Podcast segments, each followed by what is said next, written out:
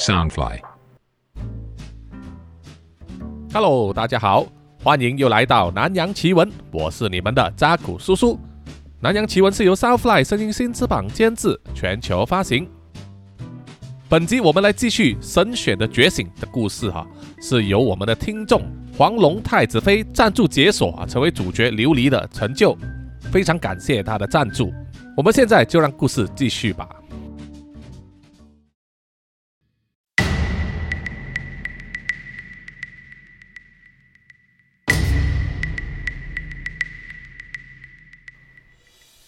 琉璃坐在当地警察局警长的办公室里面，在他身边陪同他的是 Johnny。琉璃用手机拨电话给她的婆婆，交代她目前在警察局的事情，不断的告诉婆婆她没有事，很安全啊。当办完手续之后就会回家了。那老人家当然是非常的担心，琉璃可是花了一番唇舌才能成功安抚她。这个时候，警长手上捧着两杯热茶呢，走进了办公室，把热茶放在 Johnny 和琉璃的面前。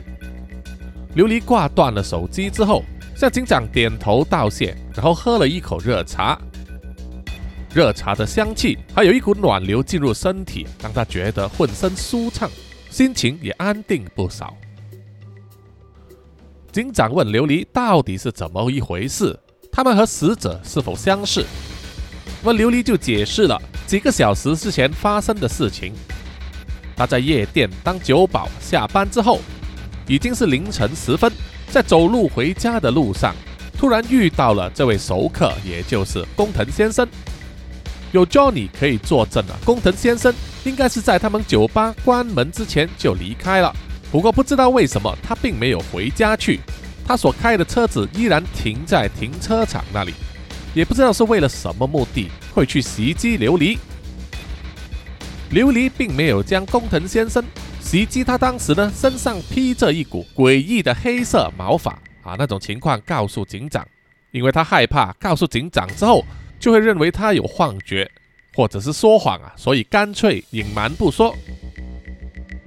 而至于那一位被 Johnny 赶到来用电击枪击晕的嫌犯呢？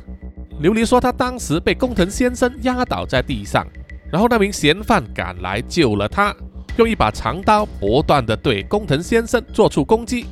当工藤先生倒地之后，那名嫌犯就走向了他，接着就是 Johnny 啊，用电击枪把他击晕了。警长问他们两人是否认识这名嫌犯，琉璃和 Johnny 都摇摇头。又问他们嫌犯用来砍杀工藤先生的凶器在哪里？琉璃和 Johnny 也是摇摇头，这就让警长觉得有点头疼了。因为虽然有目击证人，可是找不到凶器，所以必须对嫌犯呢做进一步的盘问。大概搞了两个多小时之后，警长才放 Johnny 和琉璃回家，由 Johnny 呢开车直接把琉璃送回家。Johnny 也跟琉璃说，他可以请假一天休息一下，不用勉强上班。琉璃笑着感谢 Johnny 的好意，然后回到自己住的公寓里。她的婆婆已经焦急地坐在客厅那里等待啊！看见琉璃回来之后，激动地哭了出来，两人紧紧地抱在一起。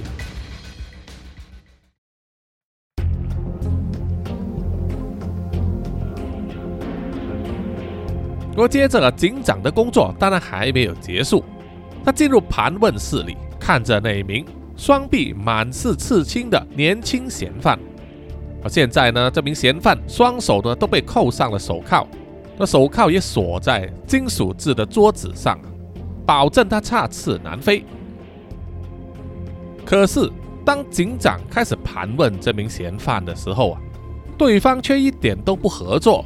而不管警长问什么问题，他的回答只有一句：“我要拨电话给我的律师，在我的律师到场之前，我是不会回答你们任何问题的。”而警长当然不会那么轻易的妥协，因为他面对的是杀人嫌犯，所以不断的在恐吓他，说警察是有权利的扣留他四十八个小时，才让他有机会可以拨电话给律师，而且因为他有杀人嫌疑。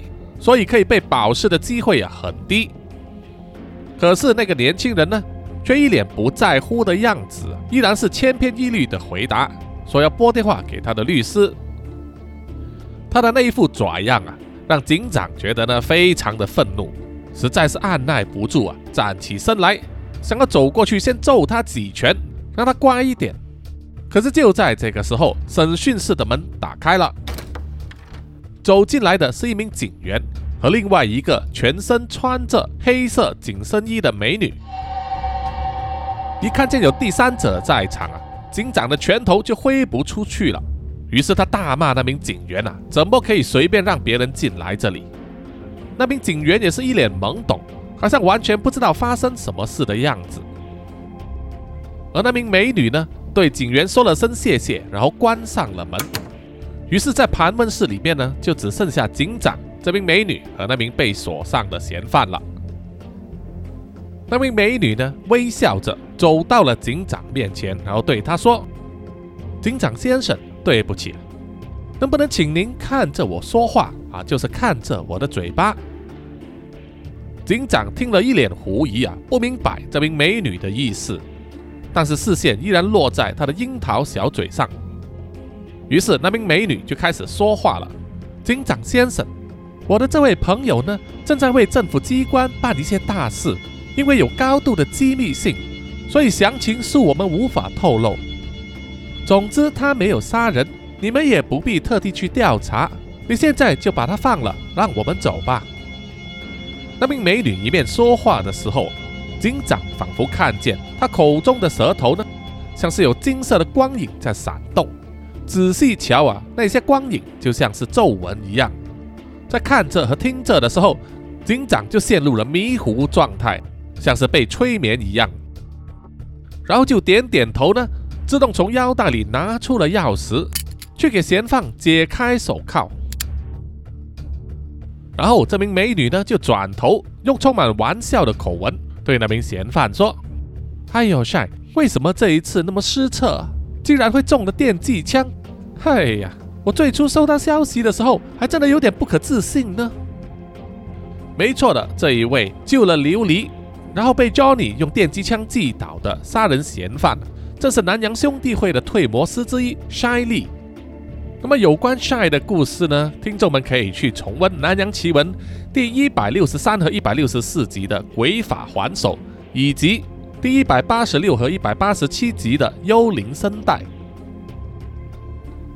而 Shy 松绑之后，表情非常的尴尬，灰头土脸的回答：“哎呀，我今年犯太岁啊，诸事不顺，总之就是一言难尽啊。”没想到何先生会直接派 Janet 过来，真的是给我天大的面子啊！嗯，是的，没错，来到紧急解救 Shy 的是南洋兄弟会的另外一位退魔师 Janet。啊，关于 Janet 的故事呢，啊，听众也可以去听《南洋奇闻》的第一百七十九和一百八十集《厉鬼乍现》，以及第二百零七和二百零八集的《绝命快递》哈。而他们口中所提到的何先生，自然就是南洋兄弟会的首领何忠汉啊，大米神的代言人了。那么可能是因为有机会晒一下 Shy 的威风，所以 Janet 表现得非常愉快，心中暗爽的样子。他回答说：“哎，我也没办法，我们兄弟会的实力还没有发展到这里。为了争取时间，避免夜长梦多，何先生就直接派我来做这个说客。”另外也是要通知你啊，这一次的任务有一些更改，所以必须我们两人合作。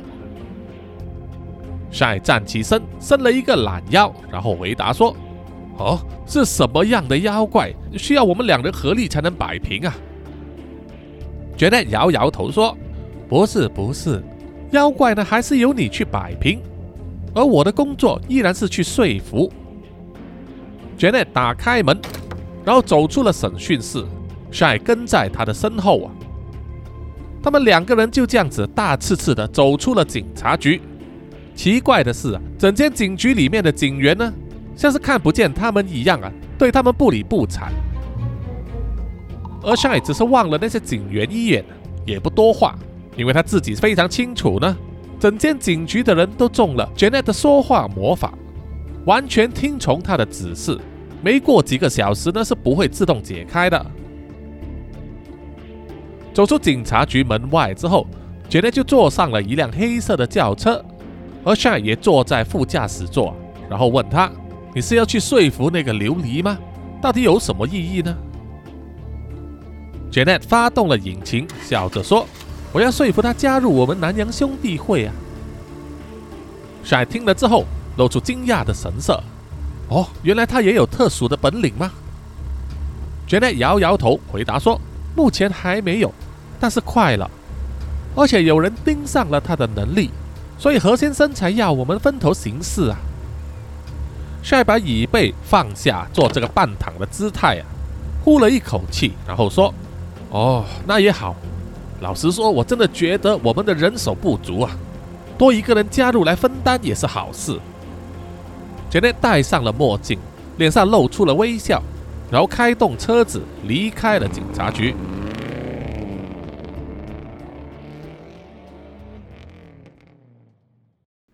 琉璃躺在床上睡觉，突然被一阵有规律的敲打声吵醒了。早上的阳光几乎让他睁不开眼睛来，因为他一般上都直接睡到中午，所以很少看见了早上的太阳。而这一次是例外。敲击声。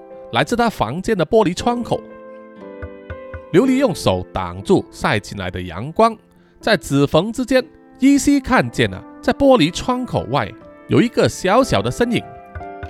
于是他伸手过去床旁边的矮桌上，拿过来他的太阳眼镜戴上，让他的眼睛没有那么刺痛。然后他就看见了，一直在敲打他玻璃窗口的是一只小鸟，体型大概是麻雀大小。但是它肯定不是麻雀，因为那只鸟呢，全身的羽毛都是黑色的，只有头顶和两边的翅膀呢是鲜黄色。它的鸟嘴很长，双脚也较长，尾巴也比它的身体还长。琉璃对鸟没有什么研究啊，总之他对这种鸟的品种没有印象。那只小鸟一直用它的尖嘴轻敲玻璃窗口。琉璃走上前去啊，看着那只小鸟。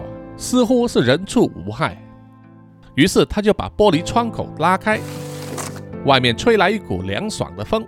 于是琉璃就趴在窗口边，对那只小鸟说：“怎么了，小朋友？你是有事找我吗？”打开窗后，那只鸟也不飞走，似乎并不害怕琉璃，外表煞是可爱啊。于是琉璃又问：“哎，你不会就是《哈利波特》里面给我送信的那种小鸟吧？”接着，琉璃自己笑起来，因为他知道啊，是绝不可能的，那只是小说里面的桥段呢。接着，出于好奇，他想伸手去摸那只小鸟，他非常的小心，手指慢慢的靠近了，生怕动作大一点就会把它吓跑。当他的手轻轻碰到了小鸟背后的羽毛时，心中突然间涌出一股亲切感。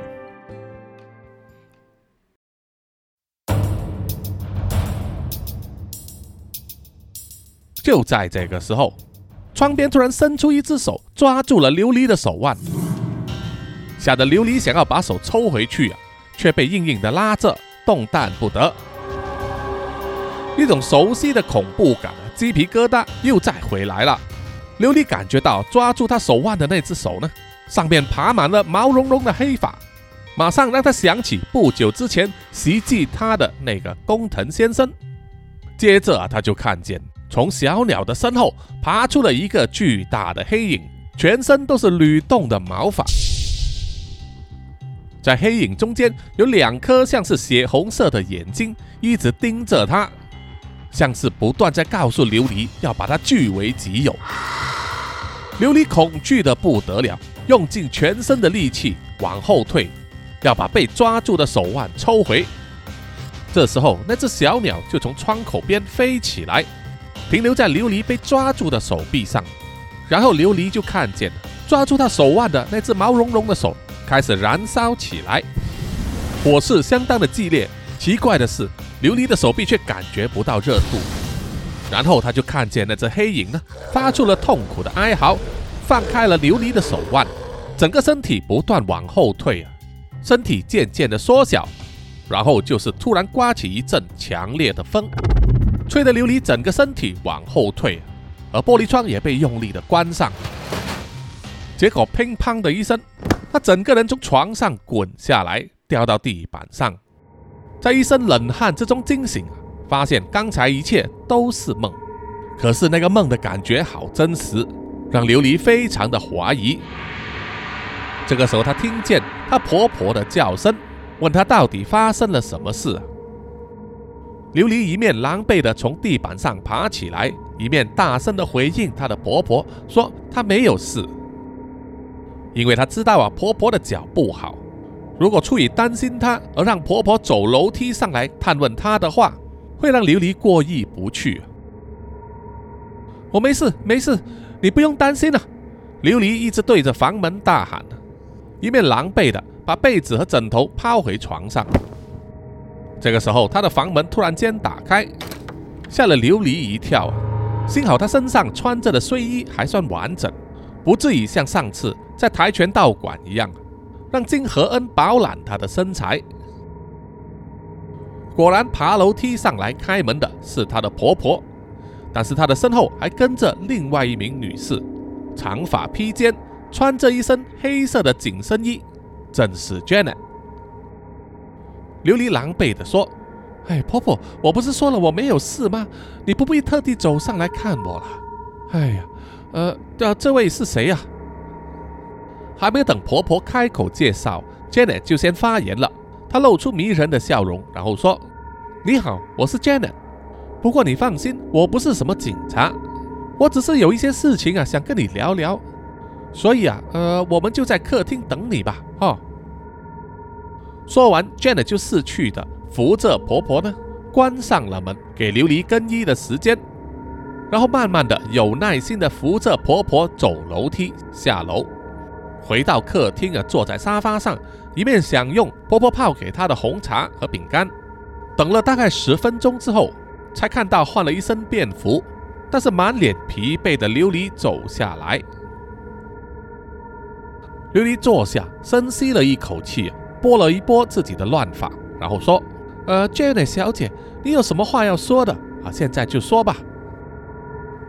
Jane 依然维持笑容，然后说：“嗯，这应该从何说起呢？我就单刀直入的说吧。啊，琉璃小姐，我是来迎接你们的，希望你和你的婆婆呢，能够跟随我移居到另外一个地方。不过你放心。”其他的一切，我们都会为你安排好，不管是住宿、消费、旅费，甚至是你婆婆的医疗费，我们都会为你搞定。你们完全不必花一毛钱。琉璃听了之后啊，呆了半晌，不知道该做出什么表情来回应。他静静的观察 Janet 的微笑，然后说：“呃，Janet 小姐，你不是开玩笑吧？这是一个整人节目吗？” Janet 笑着回答说：“不，我是很认真的。”琉璃听了忍不住失笑起来：“哈哈，呃，别开玩笑了。我自问学历不高，但是我的家人从小就叫我‘天下没有免费的馅饼’。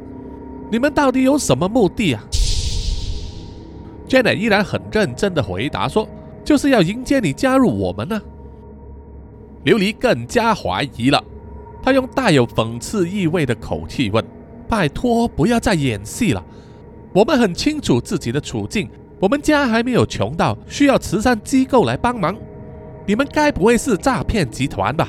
我们家可没有钱让你骗啊！要不然你就是那些什么什么邪教组织了，对吧？” Jenny 脸上的笑容变得有点尴尬了，在他的耳朵之中戴着的耳机传来了一阵笑声，真是 shy 的。他们的身上都带着保持通讯畅通的无线耳机和麦克风，而此刻 Shy 就坐在琉璃所住的公寓的屋顶上，一面监视着周围的环境啊，一面听着 Janet 和琉璃的对话。Shy 笑着说：“哎呀，小姐，你用这种方法来说服人家是行不通的啦！我果然没有猜错，你平时都太过依赖自己的语言魔法了。”一旦不能使用的话，就显露出你说服人的方法非常的拙劣啊！当然，Shy 的说话呢，就只有 Janet 听得见。被他找到机会挖苦呢，让 Janet 气在心头，可是，在琉璃面前，他又不好发作，只能强忍下来，让他脸上的表情变得非常尴尬了。Janet 深吸了一口气呀，两手一摊，摆了一个放弃的手势，然后说：“唉，好吧，我承认我的说服能力并不高，而且我们才刚见面，你对我们提出的要求有很大的疑虑是很正常的。想想我当年也是这样子。”而且你说我们是邪教集团，也不是完全错误，确实是有人把我们当做邪教了。不过我可以向你保证，我们并不是你们在电影上看见的那种组织哦。琉璃听见 Janet 承认了他们是邪教这回事，吓得从椅子上跳起来，随手握起放在旁边的一个花瓶，然后指着 Janet 说：“果然你们都是有目的的，你们想怎么样？”快给我滚！我告诉你，我可是懂跆拳道的，别以为我们是孤儿寡母就好欺负。”Janet 看见琉璃的反应有点过激，心中慌了起来，马上就解释说：“不不不，琉璃小姐，你误会了，我们真的是要来帮你的。你现在遇到了麻烦，而且是非常大的麻烦，光凭你的跆拳道是解决不了的。”可是琉璃就是充耳不闻。她一面用手上的花瓶指着 Janet，一面移动过去电话的旁边，然后说：“你们还不滚吗？我现在就报警给你看。”手上拿起了话筒，就要去按键盘的时候，Janet 实在是忍不住了。他口中念念有词，手指朝着电话一挥，说了一句：“放下。”一股风吹来，就把琉璃手上的话筒呢吹走。然后回到话筒原来的位置，这可把琉璃吓了一跳啊！而 Janet 的手指又在挥动，说了一句：“给我坐下。”然后一股风吹来，把琉璃整个人抬起来，然后又把它放到沙发上坐下。整个过程就像是电影里面的魔法一样，完全无法用科学或者物理来解释，吓得琉璃目瞪口呆，乖乖坐在沙发上一动也不敢动。Janet 深吸了一口气，拨了拨自己的头发，然后说：“抱歉，刚才失礼了，琉璃小姐，让我们重新开始吧。刚才我小露伸手，就是让你知道我是懂魔法的，这个世界上是真的有魔法的。OK？” 琉璃呆呆的点头，Janet 就继续说：“让我正式自我介绍一下，我叫做 Janet。”是来自一个叫做南洋兄弟会的私人组织。感谢大米神的眷顾，让我们拥有特殊的能力，让我们可以胜任一些非常有挑战性的工作。而我们的工作呢，啊，或者说是使命，就是监督、调查，以及在必要时消灭一些对人类存有威胁的妖魔鬼怪。Janet 的右手一个弹指。在指尖上就燃起一个小小的火球，小火球在他的手指之间跳动，接着又跳到了他的左手掌上，手掌再一合，小火球就消失了。这种像是魔术一样的表演，让琉璃看呆了。Janet 又继续说：“琉璃小姐，我们今天来找你，就是要告诉你，你现在遇上了天大的麻烦。”你最近是不是常常做噩梦，或者是看见一些奇怪的，呃，像是不干净的东西呢？这一句话可说到了琉璃的心坎中，他忍不住点点头。于是 Janet 就以非常认真的表情啊，解释给他听：“我告诉你，那是因为你被某种邪恶的力量缠上了，他们的惯有伎俩就是不断的骚扰你。”让你看见一些平时不应该看见的东西，让你害怕、睡不着觉、精神疲累、无法做出正确的判断。到了你的精神最衰弱的时候，他们就会进一步要侵占你的身体，夺取你的灵魂，有时候甚至会占据你的肉体。琉璃听了之后啊，脸上露出非常害怕的神色，然后问：“他他为什么要这样做？”我到底招谁惹谁了？Janet 回答说：“理由有很多种，不过在你的情况就是，他们想要抢夺你潜在的能力。”琉璃非常疑惑地问：“我到底有什么能力啊？我的跆拳道也只有初段。Janet 摇摇头说：“不不不，他们要的不是那个，而是潜藏在你身体里面天生的来自神的眷顾。感谢大米神的通知，我们能够在第一时间知道你天生就获得贝鲁神的眷顾。你拥有着超乎想象的力量，而且是我们南洋兄弟会目前迫切需要的力量。那种力量目前正在慢慢的苏醒。”但是很不幸的，另外一股邪恶的力量也在盯上了你的能力，他们想要夺取你身上神的眷顾，所以最近才一直骚扰你。除了做噩梦，或者是让你看见一些不该看见的东西之外，昨天半夜利用那位工藤先生的尸体呢来攻击你，也是他们的惯有伎俩之一。琉璃听了之后呆了，他昨晚确实亲眼所见。工藤先生身上缠着一些蠕动的毛发，那种毛发不是人间该有的东西，只是琉璃没有对任何人说起啊，因为他认为说了也不会有人相信。而现在 Janet 等于是认同了他所看见的东西是真实存在的，但是同一时间，琉璃也感到惊讶，忍不住冲口而出的问：“你说工藤先生的尸体？”Janet 点点头，然后说。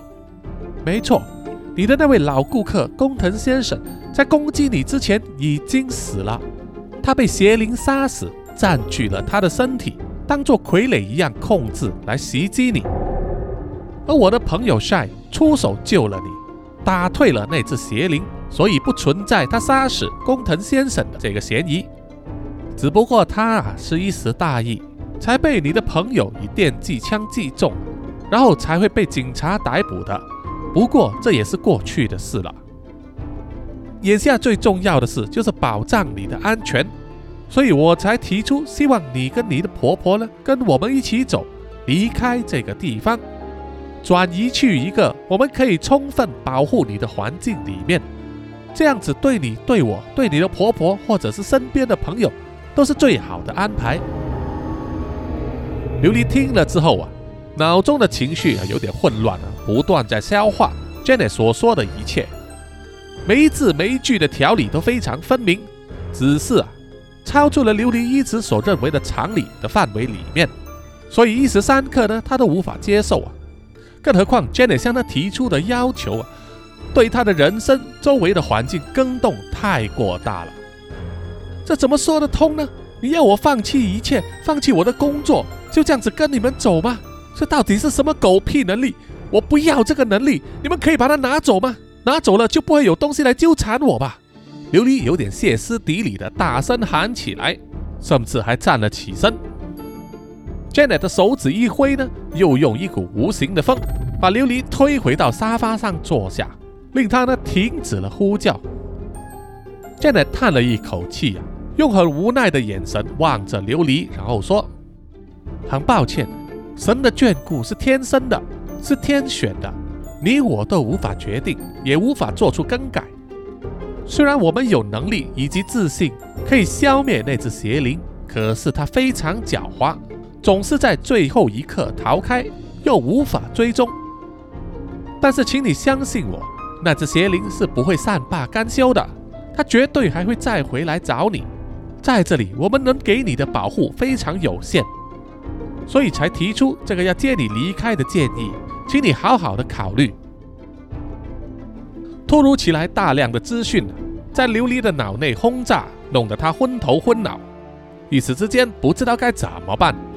就在这个时候啊，他的婆婆走过来，温柔的按着他的肩膀，然后对他说：“琉璃呀，不要想太多了，我相信这位小姐是有善意的。”你就听从她的安排吧，一切事情我们都以安全作为最优先的考量。我这就去收拾一下东西，你也是一样，或许给拨个电话跟朋友们道个别，好不好？婆婆的说话稳定住了琉璃的混乱情绪，而且非常有分量，让他觉得安心不少。于是琉璃呢就点头答应了，然后就对 Janet 说：“好吧，我们跟你走就是，但是请给我一些时间安排一下。”Janet 笑着说：“你能够明白那是最好不过了。那我们就在今晚之前离开吧。要带的行李以简单为主，最重要的就是你们的一些个人证件。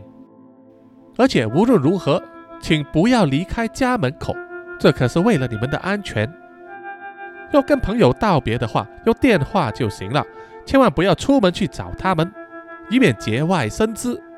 我和我的朋友 Shy 会负责保护你们的安全。总之，越早离开越好。这时候，Shy 就从屋顶上跳下来到露台，然后对着坐在客厅里面的琉璃和她的婆婆呢挥了挥手，打了个招呼。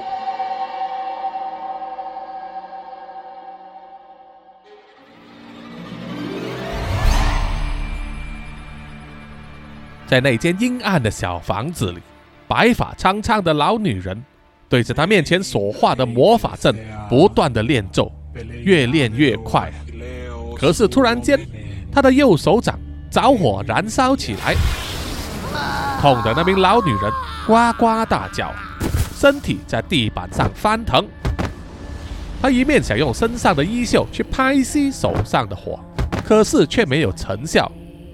于是他爬起身，走去了洗手间，直接把手泡进一桶水里面，燃烧的火才熄灭掉。老女人表情痛苦啊，把手从水桶里面取出来，看见整个手掌的皮肤又红又肿，还冒出青烟啊，是被烧伤了。她口中不断的咒骂着，一边去找了一块碎布来，用口咬着。把碎布撕成条状啊，缠在烧伤的手上作为包扎。血水不断的渗出，染红了绷带。老女人咒骂着，一面拿起放在旁边的烧酒来喝，借此来麻醉疼痛。这名老女人就是控制着邪灵去骚扰和袭击琉璃的人。之前她用邪灵控制着工藤先生。去偷袭琉璃，不过被晒阻止了。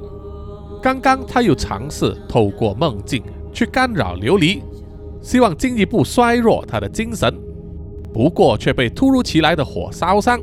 他知道啊，现在是有人正在保护着琉璃，因此他必须另寻他法。老女人想了一阵子之后啊，又回到地板上，坐在魔法阵面前，再度念起了咒语。